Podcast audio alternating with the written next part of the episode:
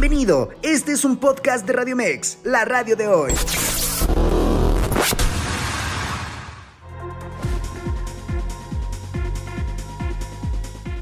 Continuamos con más en la radio de hoy, 21 minutitos después de la hora. Y quiero saludar porque ya está aquí con nosotros el buen Dani Ochoa. ¿Cómo estás, Dani? Bienvenido. Hola Ari, ahora un placer estar otra vez aquí contigo en vivo, en tu cabina. Me encanta estar aquí, venir a platicarte de las noticias del cine. Oye, cuéntanos, cuéntanos, ¿qué, qué, qué nos tienes para el día de hoy? A ver. Pues mira, el domingo pasado acaban de ser los BAFTA. Entonces, recordemos que estamos en época de premiaciones y este fue el antecesor de los grandes premios de los Oscar. Entonces, no sé qué quieras primero, que te dé rápido unas noticias que salieron durante la semana o que primero hablemos de los premios. Tú dime. Ok, vámonos con los premios, ¿no? Con los premios, directito. Más, más alargado, ¿no? Perfecto, vámonos entonces con los premios. Porque, ¿qué crees? El director Christopher Nolan con Oppenheimer fue una de las revelaciones más grandes, ya que lideró con 13 nominaciones para los BAFTA y se llevó 7 de esas nominaciones. Ganó 7 BAFTA con Oppenheimer. ¿Cómo Oye, buenísimo, ¿no? Buenísimo, buena antesala para los Le está yendo muy bien y recordemos que justamente eh, todas estas premiaciones antes de los Oscars sirven mucho para ir viendo cómo se va inclinando la balanza al final de, de todo, pues hacia las mismas nominaciones que tienen los Oscar. Entonces, pues ahorita Christopher Nolan con Oppenheimer se está, pues poniendo a la cabeza de todas estas nominaciones, de todos estos premios. Entonces, lo más probable es que en los Oscar pues igual le vaya de esta manera liderando, llevándose la mayor parte de los premios en los que está nominado, porque recordemos que es de los que está más nominado en los Oscar. Entonces, pues esperemos que Christopher Nolan con Oppenheimer le vaya muy bien, porque pues aquí en los BAFTA arrasó por completo, le fue increíble, le está yendo muy bien y pues te digo, se llevó a casa siete premios esta película. En verdad está siendo increíble cómo le va a Christopher Nolan y bueno, pero no fue el único que se llevó todos los premios, ya que Poor Things, Poor Things también una película increíble, revelación del año, la verdad, y se lo llevó Emma Stone con mejor actriz. Entonces, Emma Stone igual. Ahí, ahí, estoy bien triste, bien triste de verdad. Y ustedes, eh, personitas que me están escuchando, no he podido ver la película. De verdad, no he podido ver la película y estoy muy triste porque no en todos los cines la encontramos y no, en, no, en, buenos horarios. A veces nos toca uno en lo laboral que no nos da tiempo. Sí, fíjate que ese es un problema muy grande normalmente porque la mayor parte de las nominadas a los Oscars no son muy comerciales, por así decirlo. Entonces, los cines solamente las exhiben en ciertos días y ciertos horarios y la mayoría de las veces los horarios no son muy flexibles, por así decirlo, o son muy temprano o son muy en la tarde. Entonces, ese es uno de los grandes problemas que tienen la mayoría de los cines al exhibir este, estas películas nominadas. Entonces, la verdad, espero que sí la puedas ver en algún momento, Are, porque realmente Poor Things vale muchísimo, muchísimo la pena. Pero mira, te voy a dar la lista rapidísimo de ganadores en los BAFTA, porque si nos seguimos, nos tendemos hasta quién sabe qué hora, ¿no? Pero a mejor película ganó, les digo, Oppenheimer. Esa fue la ganadora a mejor película. Mejor película británica se la llevó Zona de Interés. Esa fue la ganadora. Mejor, debut de un escritor, director o productor británico. Recordemos que los BAFTA son una premiación británica. Entonces le dan mucho énfasis a esto. Y el ganador fue Earth Mama. Eh, mejor película de habla no inglesa. En habla no inglesa nos referimos a cualquier película de cualquier otro lado que no sea Inglaterra. Entonces ahí ganó Zona de Interés. En mejor documental ganó 20 días en Interpol. Mejor película animada. Fíjate, aquí está, está curioso porque ganó El Niño y la Garza. El Niño y la Garza no solo ya ganó el BAFTA, sino que también ya ganó el, este, el Golden Globe a Mejor Película Animada. Ok.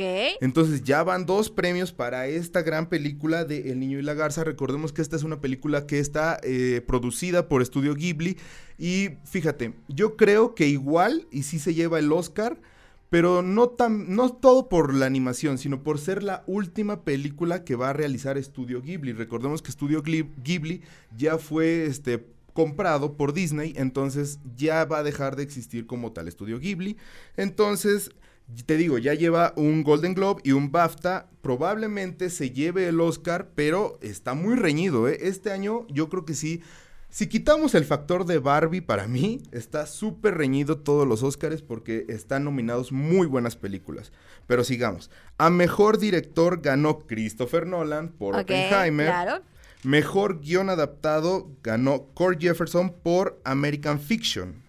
Mejor guion original ganó Anatomía de una caída. Mejor actor ganó Cillian Murphy por Oppenheimer. Mejor actriz, aquí ganó Emma Stone por Poor Things. Sin duda alguna. Sin duda alguna. Igual, ah, eh, ahí sí hay una competencia entre que a veces gana Margot, a veces gana Emma, pero la verdad es que mi favorita para este, para la mejor actriz en los Oscar, igual es Emma Stone. Y, a lo que cuentan y a lo que han hecho, pues obviamente eh, diferentes críticos y demás, pues la verdad es que esta última película que realizó, pues el eh, fue de gran, como bien, bien mencionábamos, ¿no? Que hay a veces actuaciones que no te exigen demasiado. Y esta sí exige y demasiado. Le, exigió demasiado a Emma y creo que lo hizo espectacular. Sí, la verdad la preparación que tuvo que tener Emma Stone para esta película se ve que fue inmensa y la verdad se merece todos estos premios que está ganando. Y yo en lo personal sí le daría el Oscar a Emma Stone, aunque te digo, está muy reñido este año los Oscars. Y pues sabemos que está ahí Barbie, por, este, aunque Emma, este, aunque esta Margot. Robbie no está nominada, todos sabemos que si hubiera estado nominada ahí a Mejor Actriz en los Oscars, pues sí podría haber ahí una batalla, ¿eh? Pero pues por lo menos en los Oscar yo creo que sí se lo va a llevar Emma Stone porque ya la vemos con un récord de, premios este, antecesores que se ve que le está yendo muy bien. Pero sigamos. A mejor actor de reparto se lo lleva Robert Downey Jr. por Oppenheimer. Merecidísimo para Robert Downey Jr. Igual yo creo que se está encabezando en la lista de ganadores para los Oscars. Como, igual como mejor actor de reparto. En mejor actriz de reparto tenemos como ganadora a Devin Joy Randolph por The Holdovers. Mejor banda sonora, aquí también se la llevó Ludwig Göransson por Oppenheimer. Mejor diseño de vestuario se lo llevó Poor Things. Igual, en verdad, el diseño de vestuario que tiene Poor Things es increíble, es como entre renacentista, futurista, es un diseño muy muy bueno. En verdad, las personas involucradas en toda la producción de Poor Things se, merecen las palmas porque hicieron una gran este, caracterización de todos, de todos, en verdad, se lo merecen. Eh, mejor diseño de producción, aquí también se lo llevó Poor Things. Te digo que entre Oppenheimer y Poor Things están arrasando, con todos los Dos grandes películas, claro. Sí, sí, increíbles, muy buenas. A mejores efectos visuales especiales se lo lleva Poor Things igual, de igual manera. En verdad, te digo, están arrasando ambos. Oye, cada vez estoy entristeciéndome más de no haberla podido ver todavía. ¿eh? Te entiendo por completo, porque en verdad eh, se la recomiendo totalmente. A mejor maquillaje y peinado igual, Poor Things arrasando otra vez. Mejor edición, Poor Things. Esto ya parece. Bueno, entonces no sé qué voy a hacer, pero de que tengo que ver la película, sí, tengo que ver. Sí, porque esto ya parece Planar, y puro Poor Things. A mejor fotografía, aquí se la lleva Oppenheimer. Mejor casting de Holdovers. Mejor sonido se la lleva Zona de Interés. Mejor corto animado británico se lo lleva Crab Day. Mejor corto británico Jellyfish and Lobster. Mejor actor revelación, Mia Kamsin por Bruce. Y eso es la mayor parte de, las de los ganadores en los BAFTA, porque si nos seguimos, pues nos tardamos muchísimo, ¿verdad? Pero pues ahí podemos ver la tendencia que está llevando. Este ¿Hacia dónde va esto, Exactamente, hacia dónde va, hacia dónde se está inclinando la balanza, cómo este, pues esta pequeña visualización que vamos a tener hacia los Óscares, que recordemos que ya es el próximo 10 de marzo, prácticamente ya estamos a nada, febrero ya, ya se acabó casi. se acabó, súper rápido. dos días creo febrero. Entonces, el 10 de marzo tenemos una cita para ver los Óscares, que en verdad te digo, va a estar extremadamente reñido creo que es de los Oscars que para mí ha estado más reñido. Claro, te digo, quitando un poco el factor Barbie, porque el factor Barbie creo que le va a ayudar muchísimo a la película con esos ocho este, nominaciones, que la verdad yo no siento que estén muy merecidas esas ocho nominaciones, pero pues sí, están muy, muy reñidos, tanto en actor, director, mejor guion, mejor película, actriz, actriz de reparto y actor de reparto. Creo que son las Óscares más este, esperados en este año y son los que están más reñidos. Entonces, veremos cómo les va a estas este, películas nominadas. ¿Cómo ves, Are? ¿Tú vas a ver los Óscares? Claro que sí. Vamos a armar la quiniela. Oye, vamos a armar la quiniela. Una semanita antes. Me armamos, armamos quiniela. Unos días antes, el un jueves antes de que sean los sí, Óscares. Me parece, me parece. Armamos la quiniela y a ver qué tal tal nos va, ¿no? Me parece muy, muy bien. y ahora sí, vamos con las noticias de esta semana que al parecer no hubo muchas porque estuvo un poco, un poco floja la semana, la verdad, en noticias de cine. Pero, ¿qué crees, Are? Y espero que lo hayas visto porque se filtraron por ahí. Ya sabes que de repente uno que otra persona empieza a filtrar cosas de grabaciones de película. Y se filtraron las primeras imágenes de la película live action de Lilo y Stitch. Lilo y Stitch. Oye, creo que nos encantó siempre esta, esta película de, Lilo y Stitch animado. Después se volvió serie, la vimos en televisión y demás.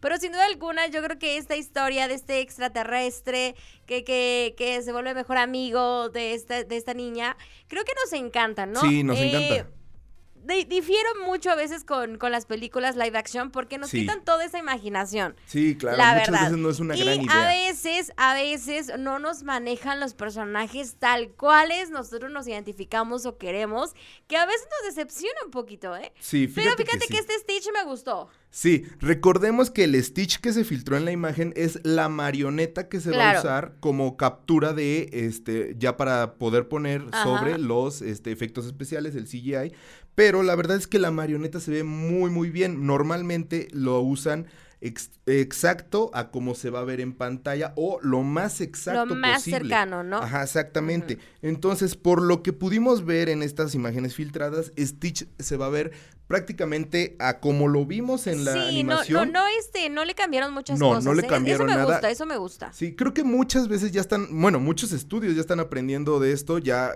te digo, para mí uno de los que marcaron parteaguas en esto de live action y de traer personajes animados a live action, pues para mí fue Sonic. Porque Sonic es de los personajes que más fiel se ve a comparación de los videojuegos, de las caricaturas, de la animación. Entonces creo que desde ahí hubo un parteaguas en el de que en verdad hay que apegarnos al diseño que se nos dio desde un principio porque todos lo conocemos, ya estamos familiarizados con ese diseño y nos gusta. Entonces, la verdad, a mí me gustó muchísimo esta imagen filtrada de, de Stitch. La verdad, a mí, Lilo sí como que la veo medio entre no sé, medio desarreglada, no sé, la, niña que bueno, está, tendríamos, que, este tendríamos que encontrar como el contexto, ¿no? el contexto de la escena, el contexto de por qué a lo mejor se ve así. Sí, porque se ve como entre desarreglada, entre un poquito... Un poquito dormida. Ajá. Sí, sí, sí, entonces se filtraron ambos, Lilo como Stitch, este, son las primeras imágenes que tenemos del rodaje. Recordemos que eso sí, el live action de Lilo y Stitch no va a contar con este, estos dos personajes que conocemos que son alienígenas, que son los amigos de Stitch. Van a estar en la película pero no van a tener su forma alienígena como los conocemos. Van a ser personas normales, por así decir, interpretados, este, nada más que no van a tener su, su forma característica. Van a ser camuflajeados, ¿no? Por así decir, van a tener un camuflaje humano. Humano. Sí, sí, sí. Entonces, son lo único que le cambian a esta película de Lilo y Stitch. Pero sí, Stitch va a ser el único, por así decir, el único alienígena, que veamos como tal, porque los demás van a estar, este, pues, camuflajeados, caracterizados de humanos. Entonces, pues vamos a esperar más noticias de esta película porque te digo, son lo único que se ha filtrado, es lo único que sabemos hasta el momento de esta gran película de Lilo y Stitch en live action. Oye, hablando precisamente de que decías que, que nos gusta que mantengan como ese estilo, mira, lo que, lo que también probaron mucho fue eh, la inclusión, ¿no? Sí. Fue lo que probaron mucho la inclusión en muchas películas de princesas, de, de en, en el live action, de pues obviamente poner actrices que no se parecieran a la original. Sí, claro. A mi perspectiva, yo sé que está bien en esto de la inclusión, yo sé que está bien en esto de, en esta época que estamos viviendo, en esta nueva era, y, y que quieren hacer este, este nuevo eh, incursionamiento, ¿no? Pero sin duda alguna, yo creo que hay películas que a lo mejor puedes hacer de cero a favor de la inclusión. ¿Por qué? Porque pasa esto. Cuando estamos tan acostumbrados a un personaje animado y verlo de una manera, al momento de que tú nos presentas un live action con una, eh, una persona que no tiene nada que ver con, con, el animado, nos da este choque. Nos da este choque que uno no gusta, a, diversas, a diversas personas no gusta, y al final de cuentas empiezas comparaciones.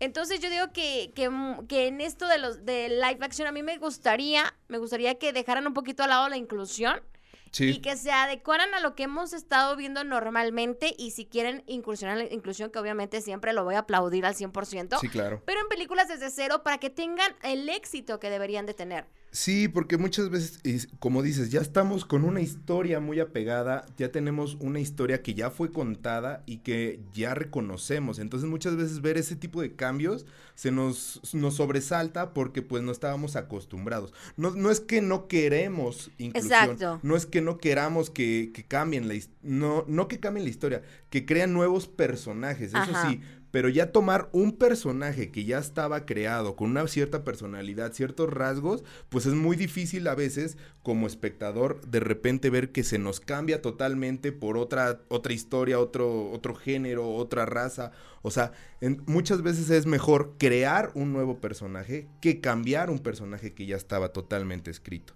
Entonces, muchas veces en los estudios ahí es en donde a veces fallan, pero por lo que estamos viendo ahorita, como que ya se está tomando de regreso esa, esa fidelidad al material de origen. Entonces a mí me parece increíble.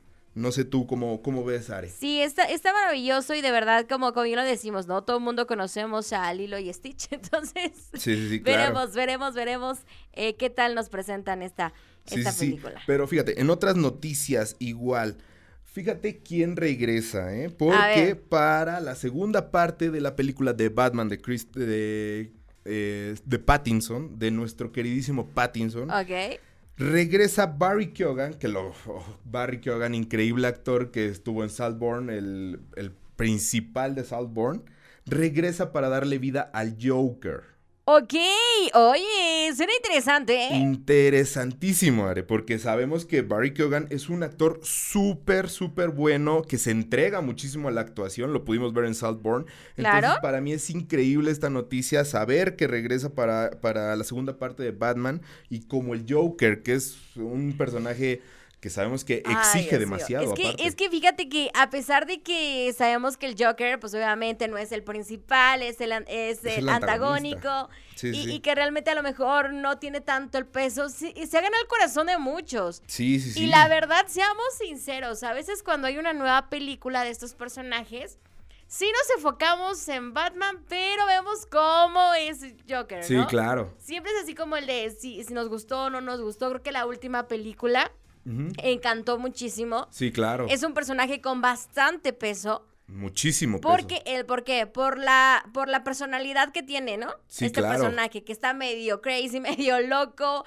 y con rasgos de, personalidad que, que, realmente eh, adquieren eh, eh, prácticamente como que necesita una buena actuación. Entonces, este personaje que, que tú nos acabas de mencionar, este gran actor, que lo vimos en esta película, que nos fascinó, que realmente vimos que se entregó. Yo creo que va a ser un buen papel. ¿eh? Sí, y fíjate, cada Joker ha sido interpretado por distinto actor. Lo interesante es que cada actor le da una personal, una personalidad muy distinta a cada Joker. No es, no, no hay ni uno solo que sea idéntico a, a un predecesor. Entonces va a ser muy interesante qué le va a aportar Barry Keoghan al personaje del Joker que él va a interpretar, porque para mí, Barry Keoghan es un actor muy, muy entregado, muy apasionado a lo que hace. Entonces, la verdad, quiero ya ver lo que va a entregarnos para este nuevo Joker, porque sinceramente yo creo que va a ser, para mí, desde ahorita, creo que va a ser uno de los mejores, que va a existir.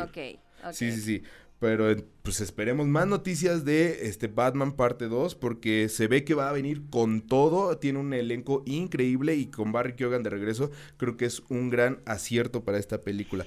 Pero fíjate... Oye, pregunta el millón, ¿a ti te gusta Robert Pattinson como Batman? Sí, a mí sí me gusta Robert Pattinson como Batman. La verdad la película me encantó, se me hizo muy cruda, muy realista. Es un Batman realmente nuevo en, en, su personaje, por así decir, de Batman, porque es un Bruce Wayne este, primerizo en todo todo lo que hace, lo podemos ver tanto en su traje, tanto en su batimóvil, toda la historia, es un detective, para así decir, en pañales, que está creciendo, entonces me gustó muchísimo porque siempre nos habían dado este enfoque a Batman ya mucho más experimentado, maduro, mucho más este organizado. Ajá. Entonces, y siempre se nos daba un enfoque muy amplio a Bruce Wayne más que a Batman, más personalidad de Bruce Wayne. Y aquí como que dejaron muy de lado esa personalidad de Bruce Wayne y es totalmente Batman. Entonces justamente eso es lo que me gusta de esta película, que sea más enfocada a Batman, más seria, más cruda y justamente con con Barry Keoghan en el elenco. No sé qué vaya a pasar, pero sumamente me interesa y creo que va a ser de lo mejor esta, esta segunda parte de Batman. Ok. Sí, sí. Pero fíjate, justamente antes de entrar, chequé porque dije, vamos a ver qué noticias hay. Y se nos acaba de dar la fecha de estreno de la cuarta temporada de The Voice. The Voice, esta increíble serie de Amazon Prime que nos trae un enfoque pues distinto a esto de este mundo de superhéroes, un poco más sangriento, un poco más igual crudo, con una perspectiva distinta a lo que es el mundo de estos superhéroes, de cómo se manejan. Entonces, esta cuarta temporada ya tiene fecha de estreno para el 13 de junio. Entonces, espérenla porque trae muchas sorpresas y la verdad a mí es de mis favoritas, de mis series favoritas de superhéroes, es de lo que le vino a dar un giro fresco a esta industria que en verdad le hacía falta, porque ya nos habíamos encasillado en solamente existe Marvel, solamente existe DC, pero The Voice llegó a cambiarlo totalmente por completo y nos da una perspectiva totalmente nueva, Areli. Pero pues fíjate, esas fueron las noticias de la semana, te digo, esta semana estuvo muy poco movida. Con eso de que ya estamos en la finalizando esta temporada de premios, ya solamente nos faltan los Oscars, pues realmente no ha habido mucho, mucho movimiento, pero pues es lo que te traigo de noticias pero también traigo un poco de estrenos, Ari, porque pues, ya con tantos temporadas de premios ya no hemos dado estrenos. Pero este día sí te voy a dar unos de los estrenos porque tenemos varios. Y uno de los que más ha llamado la atención es Madame Web. Ok, oye, fíjate que no he visto la película, pero lamentablemente he visto mucho a través de redes sociales que no está gustando mucho que digamos, ¿eh? Sí, fíjate que tanto la crítica como los fans, como prácticamente todo mundo ha dicho que la película de Madame Web es de las peores que pudo haber sacado Sony en base a este universo arácnido que está creando, este universo de Spider-Man sin Spider-Man. es raro, pero es lo que está haciendo Sony. Pero sí, está, le está yendo muy mal en todo, en crítica, en taquilla, en todo. Entonces, Lamentablemente esta película está pasando así como de por el olvido, pero se acaba de estrenar, así es que si quieren ustedes ver este si en verdad vale la pena o no vale la pena, vayan a ver. Yo tampoco la he visto, Are, la voy a ver porque a pesar de las críticas tengo que verla, quiero crear un criterio propio para saber si en verdad es buena, es mala, pero pues este eso es lo que traemos de estreno. También tenemos de estreno la película biopic o este biográfica de Ferrari, de cómo se construye este gran imperio que todos conocemos de la industria automovilística de Ferrari. Está estrenándose el día de hoy. Entonces vayan a verla. Y también de estreno tenemos a Demon Slayer, este anime que ha tomado muchísima fuerza. Oye, que gusta bastante, ¿eh? a, adultos y a pequeños también. Sí, ¿eh? sí, y en verdad ha sido de los animes que... Uh, a pocos años de, de, su salida ha tomado muchísimo impacto en la, en la cultura popular. En verdad ha sido de los más grandes que ha habido ah, actualmente. Yo creo que yo no veía una oleada así desde creo que Naruto, que fue la última, el último año que salió, que en verdad tuvo un impacto tan grande. Pero Demon Slayer está estrenando en cines una película que se llama Tode Hashira Training. Esta es la nueva película de Demon Slayer, así es que no, no se la puedan perder, vayan a sus cines más cercanos, porque aquí creo que tenemos boletos para Cinedot para regalar, Claro que sí, tenemos boletos para Cinedot y ya, ya ahí va a estar también Demon, Slayer para que también pues, puedan ir a, verla. Perfecto, entonces ya saben, manden su captura de que nos están escuchando aquí al teléfono de la radio que es 5587 39 71 29 para que ustedes pues obviamente tengan sus boletitos para irse a Cinedot y disfruten de las mejores películas. Perfecto, manden ahí sus capturas para que se ganen sus boletos dobles y vayan a ver todas estas películas porque recuerden que también se están estrenando actualmente todavía algunas películas que están eh, nominadas a los Oscars, ¿eh? Así es que si quieren estar más informados, vayan y vean esas películas.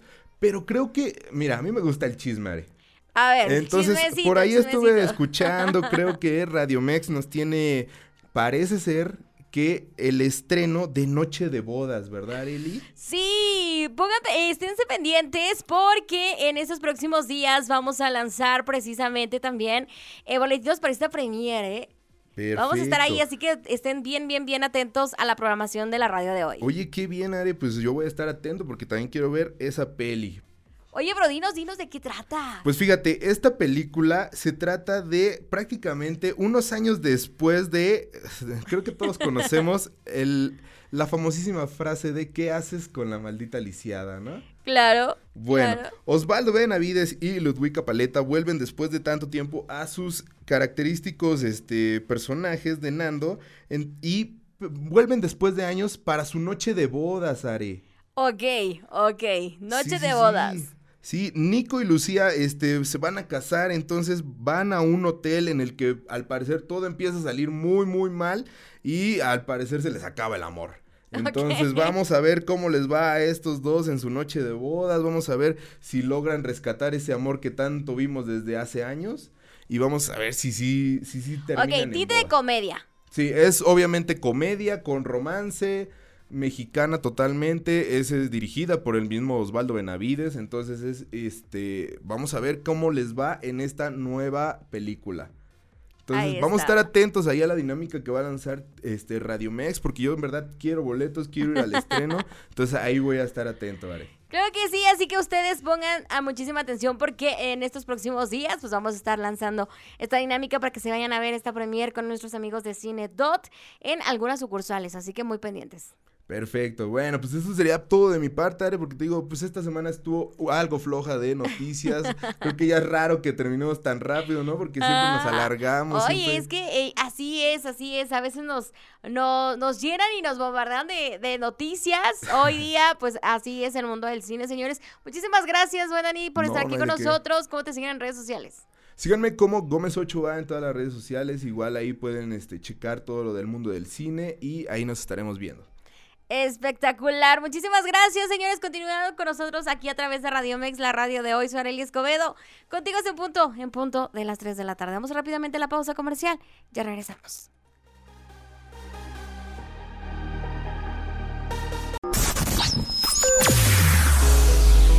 Escúchanos las 24 horas del día, los 365 días del año por www.radiomex.com.mx. Gracias por acompañarnos. Esto fue un podcast de Radio Mex, la radio de hoy.